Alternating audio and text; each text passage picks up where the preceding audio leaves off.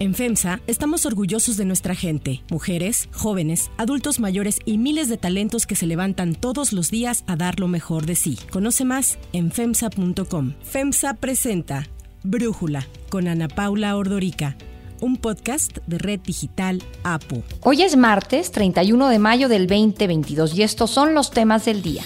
La alcaldesa de Cuauhtémoc, Sandra Cuevas, nada más no sale de una cuando entra en otra. Ahora está ante una nueva inhabilitación y suspensión de la alcaldía.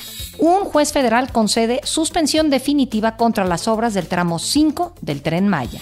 La industria del cine comienza a ver signos de recuperación. Top Gun Maverick de Tom Cruise recauda más de 248 millones de dólares en su primer fin de semana. Pero antes vamos con el tema de profundidad.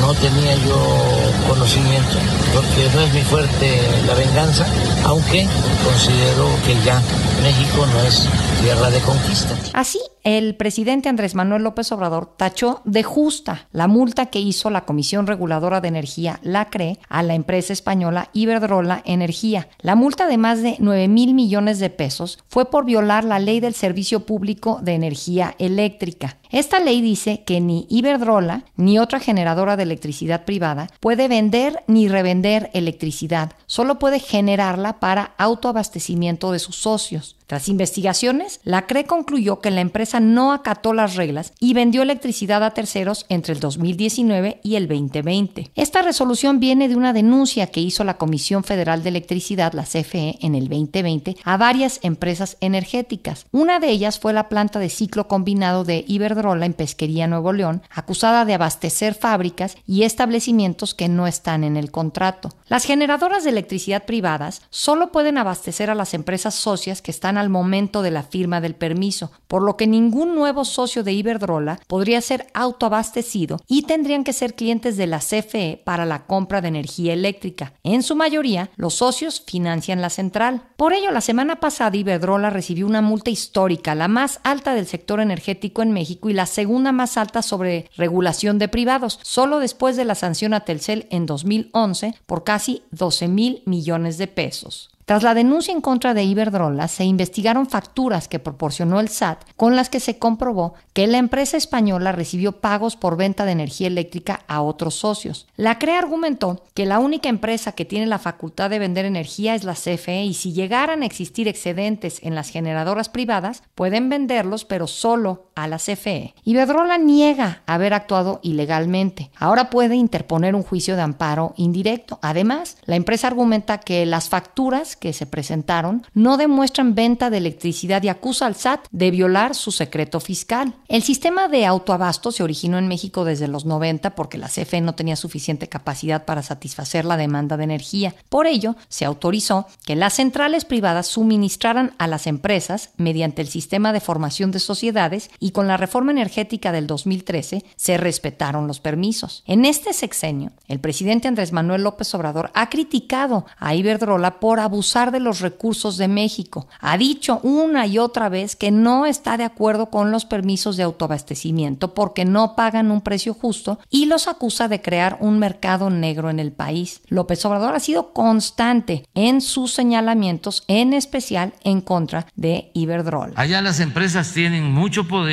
empresas como Iberdrola, no pueden los gobiernos hacer nada, con todo respeto, porque parecen empleados. Este año expiró el permiso de Iberdrola para la generación energética de la planta de Nuevo León, ya que la CRE le negó la renovación. Como consecuencia, se cortaría el suministro de electricidad a 400 empresas. Ante esto, un juez otorgó un amparo a la empresa española con el que podrían reactivar sus operaciones, pero, a pesar de esto, la CFE no lo permitió y anunció que asumirán la distribución de electricidad. Sin embargo, en marzo se le dio otro amparo a Iberdrola. Se ordenó reconectar la planta y seguir con sus operaciones. La sanción de la CRE se da después del rechazo en la Cámara de Diputados de una reforma energética que favorecía a la CFE sobre las empresas privadas. López Obrador culpó a Iberdrola de haber hecho lobby en contra de su iniciativa de reforma constitucional. Los de Iberdrola, los que están haciendo lobby en contra, junto con sus socios o cómplices en México.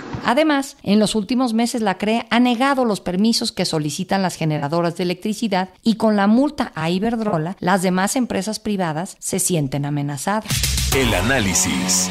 Para profundizar más en el tema, le agradezco a Montserrat Ramiro, especialista en temas energéticos y de medio ambiente, ex comisionada de la CRE, platicar con nosotros. Monse, a ver, ¿qué puede y qué no puede hacerse de acuerdo a las leyes mexicanas en materia de autoabasto? Lo principal es que hay que tener muy claro que el autoabasto en México hoy, digamos, es una figura regulatoria que ya no existe y que lo único que tenemos es que se respetaron los contratos y permisos firmados con anterioridad al 2013 en sus términos. Es decir, porque la ley no puede aplicarse retroactivamente, los permisos y contratos que estaban vigentes bajo la figura de autoabasto se permitió que siguieran existiendo con la condición de que no pudieran incrementar su capacidad y que al término de los contratos no se iban a volver a dar la vigencia del permiso y se tendría que pedir un permiso bajo el amparo de la LIE. Entonces, digamos, estamos en un caso muy extraño en que le estamos dando una importancia a una figura que ya está vencida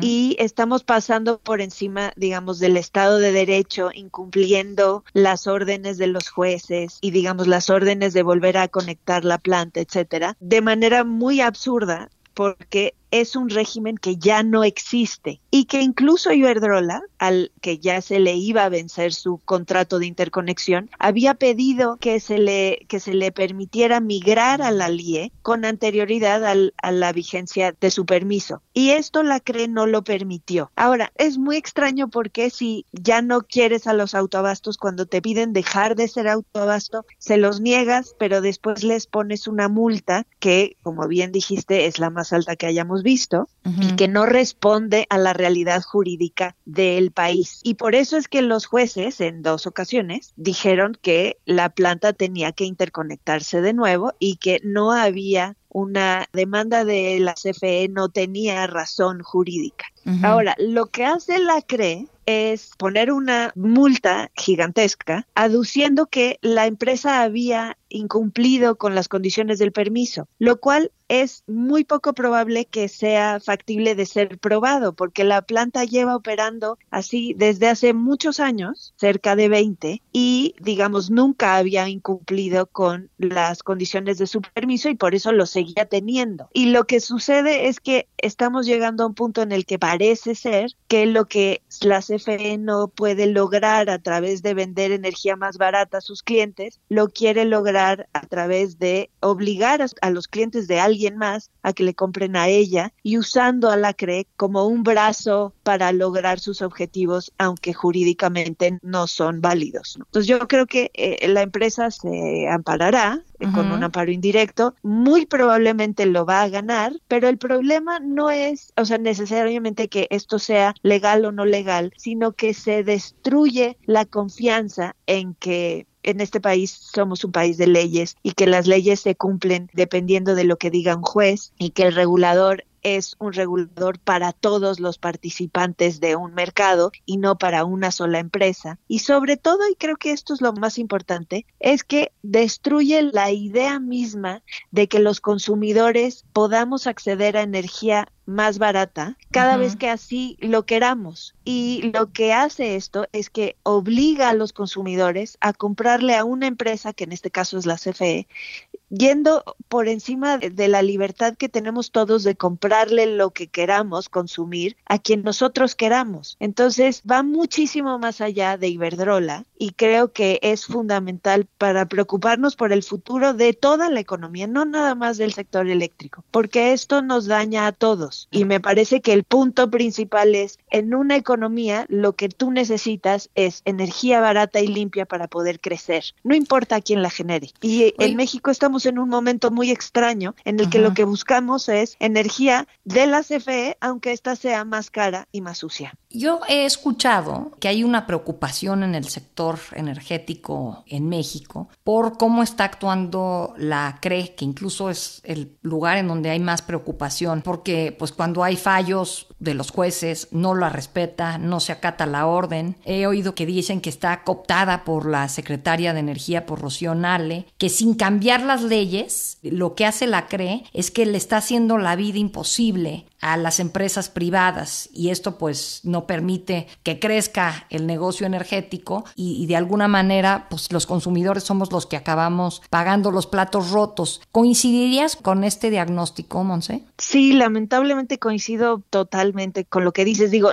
no sé quién es el que lo copta, pero digamos el gobierno mexicano tiene cooptada a la CRE. Y esto es para que la gente lo entienda de manera más simple. Esto es como si en un partido el árbitro jugara a favor de uno de los equipos y no fuera imparcial. Y esto es grave porque al final se toman decisiones que no están alineadas con el bien común, sino están alineadas con una decisión del gobierno en turno de favorecer una empresa como la CFE. Y el problema es que otra vez se daña la capacidad que tengamos de crecer y de generar empleos y de generar mejores condiciones para los mexicanos. Entonces, lamentablemente creo que sí estamos en ese momento y yo te diría que la solución hoy, el problema principal que tiene el sector eléctrico y el sector energético en general es que la CRE eh, dejó de ser un regulador independiente para ser cooptado por el gobierno en turno. El problema se resolvería casi tan fácilmente como se inició teniendo este problema y es si tan solo la CRE la dejaran trabajar apegado a la ley, las cosas serían mucho más fáciles para todos, incluso para el gobierno federal, porque podría tener más ingresos a través de mayores impuestos, eh, crecimiento económico, etcétera, etcétera. Y es una decisión, pues que la verdad es que es económicamente, desde mi punto de vista, irracional. No sé políticamente porque eso no me toca a mí juzgarlo, pero digamos, económicamente no hace sentido y está destruyendo muchas cosas. Y creo que el problema es la CRE y la solución es la CRE. Lo otro es, pensando en este caso Iberdrola, una empresa puede vender el excedente de lo que produzca de energía a un tercero o solo a la CFE. Yo tenía el entendido de que lo que quería la reforma era que fuera solamente a la CFE, por eso se convertía en un monopsonio. Pero como no se aprobó esa reforma, o sea, si tienes un excedente, podrías vendérselo, este excedente de energía a alguien, a otro particular. El problema es que como llevamos poco tiempo de haber abierto el sistema eléctrico a un esquema de mercado,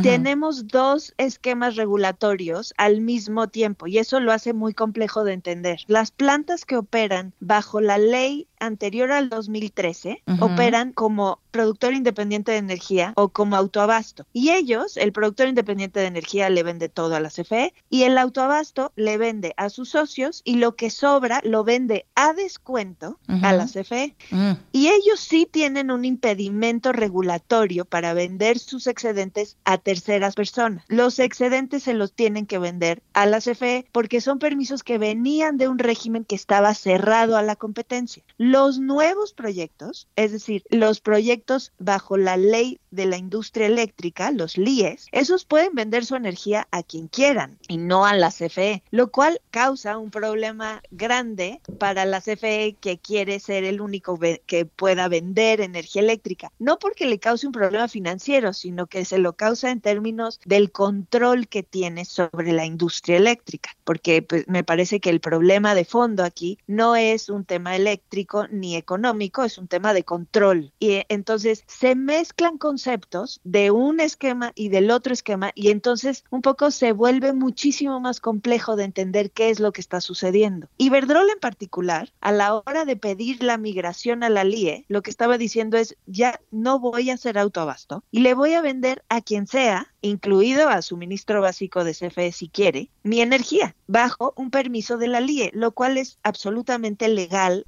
hoy día. Mm. Entonces, lo que la CRE hace es que implementa los cambios que quería la CFE lograr en la reforma constitucional y que no logró y hace que esto sea, digamos, en los hechos lo que suceda. La cosa es que, por suerte para todos los mexicanos, el Poder Judicial está actuando de manera apegada a la ley y por eso es que concede estos amparos e instruye a que se reconecte la planta, etcétera. Pero sí estamos en un momento muy complejo en el que el árbitro ha dejado de ser árbitro y lo que hace es favorecer a la empresa del Estado, llevándose entre las patas a los consumidores y al Estado de Derecho, que es para mí lo más, más, más peligroso. Montserrat Ramiro, muchísimas gracias por darnos tu punto de vista y por platicar con nosotros.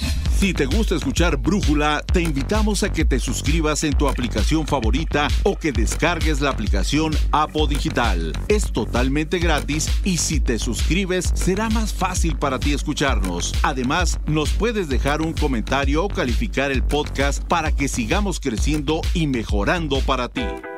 Hay otras noticias para tomar en cuenta. 1. Sandra Cuevas. No he sido notificada de ninguna suspensión, inhabilitación o destitución de mi cargo como alcaldesa de Cuauhtémoc. Así negó Sandra Cuevas cualquier notificación de inhabilitación y suspensión como alcaldesa de Cuauhtémoc. Y es que de acuerdo con un documento difundido por la periodista de investigación Fátima Monterrosa, la alcaldesa de la Ciudad de México, quien ya fue separada de su cargo hace unos meses, habría sido suspendida otra vez por abuso de funciones derivada del cierre del deportivo Guelatao. Sin embargo, ante las quejas de la ciudadanía y la polémica que generó su decisión, el centro deportivo fue reabierto dos meses después. Para Brújula, Fátima Monterrosa nos explica los alcances de esta medida en contra de la alcaldesa. El Tribunal de Justicia Administrativa de la Ciudad de México destituyó a la alcaldesa de Cuauhtémoc, Sandra Cuevas, y la inhabilitó por un año para ocupar un cargo en el servicio público por abuso de funciones, al cerrar el Centro Deportivo y Social Guelatao sin fundamentos y de manera dolosa. El deportivo se ubica en la calle Honduras, en el tradicional barrio de La Lagunilla, y fue remodelado y rehabilitado dos meses antes de que Sandra Cuevas asumiera el cargo. Al Deportivo se le había invertido más de 30 millones de pesos. La sentencia del tribunal, a la que se tiene copia y se tiene acceso a ella, con fecha 25 de mayo, pues califica como grave la actuación de la funcionaria pública por haber incumplido obligaciones previstas en la Ley de Responsabilidades Administrativas de la Ciudad de México. Pues de nueva cuenta, la polémica en torno a la alcaldesa de Cuauhtémoc, Sandra Cuevas. Y aunque Sandra Cuevas aún puede apelar la sentencia, lo que llama la atención es si el tribunal se la concedería, ya que uno de los integrantes de la sala es Antonio Padierna Luna, hermano de la ex candidata a la alcaldía Cuauhtémoc, Dolores Padierna, aliado en el Poder Judicial de Moderna. 2. Tren Maya. El juez Adrián Fernando Novelo Pérez, titular del Juzgado Primero de Distrito de Yucatán, concedió la suspensión definitiva a un grupo de buzos para detener las obras en el tramo 5 del Tren Maya. Al indicar que hay un riesgo inminente de que las obras generen un daño irreparable, el juez concedió la suspensión definitiva, lo que implica que Fonatur detenga la continuación de la construcción del tramo 5 sur del Tren Maya, que va de Playa del Carmen a Tulum. Para José Urbina Bravo, conocido como Pepe Tiburón, y uno de los buzos de cuevas que presentaron el amparo, habla sobre la importancia del fallo del juez. En la lluvia, buscando señal, por fin pude comunicarme con los abogados y allí me informaron que acababan de conectarse con la página donde estaba el resolutivo del juez. Teníamos la suspensión definitiva. Lo tuve que confirmar varias veces porque me parecía irreal y me puse muy contento. Me puse, no sé si a bailar, pero sí me puse a caminar en zigzag y en círculos entre las rocas. Roberto, que estaba allí con nosotros, me vio y se acercó y me dijo, ¿qué pasó? una cara llena de esperanza. Y le dije, tenemos suspensión definitiva. Y ahí bajo la lluvia nos abrazamos. Fue un momento muy especial. eh, Roberto y yo habíamos convivido mucho ya en esta lucha desde antes de que fuera el tren Maya, protegiendo los cenotes. Él es eh, un paladín de la protección de estas reservas de agua. Habíamos estado juntos en el Palacio Nacional, donde nos cancelaron la cita con el presidente. Un largo recorrido que aquí encontraba por fin un poco de oxígeno. Vamos ganando. No pueden tocar el tramo 5 Sur y este amparo es precedente para los que llegan. Los amparos que todavía están en espera de audiencia, incluyendo uno que abarca todo el tramo 5 del norte y el sur. Y confiamos en que el juez decida de la misma forma con la suspensión definitiva. 3. Tom Cruise. La película Top Gun Maverick de Tom Cruise logró en su primer fin de semana de estreno recaudar más de 100 millones de dólares en taquillas, solo en Estados Unidos, y 248 millones en el mundo entero. La industria del cine se ha visto muy afectada por la pandemia. Top Gun Maverick vivió sus propias complicaciones para llegar a las salas de cine. La secuela de Top Gun del fallecido Tony Scott de 1986 iba a llegar a los cines en el verano del 2020. Incluso la campaña de lanzamiento empezó en julio del 2019.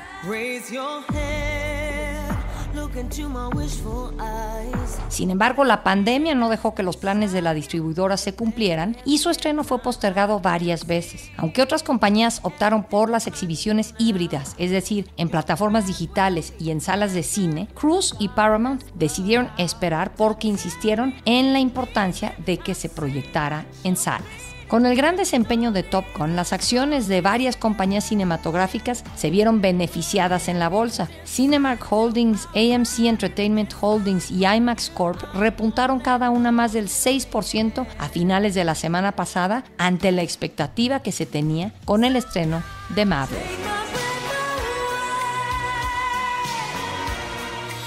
Yo soy Ana Paula Ordorica. Brújula lo produce Batseba Feitelson. En la redacción, Airam Narváez. En la coordinación y redacción, Christopher Chimal. Y en la edición, Omar Lozano. Los esperamos mañana con la información más importante del día. Oxo, Farmacias ISA, Cruz Verde, Oxo Gas, Coca-Cola FEMSA, Invera, Torrey y PTM son algunas de las muchas empresas que crean más de 245 mil empleos tan solo en México y generan valor como parte de FEMSA. FEMSA presentó Brújula con Ana Paula Ordorica, un podcast de Red Digital APO.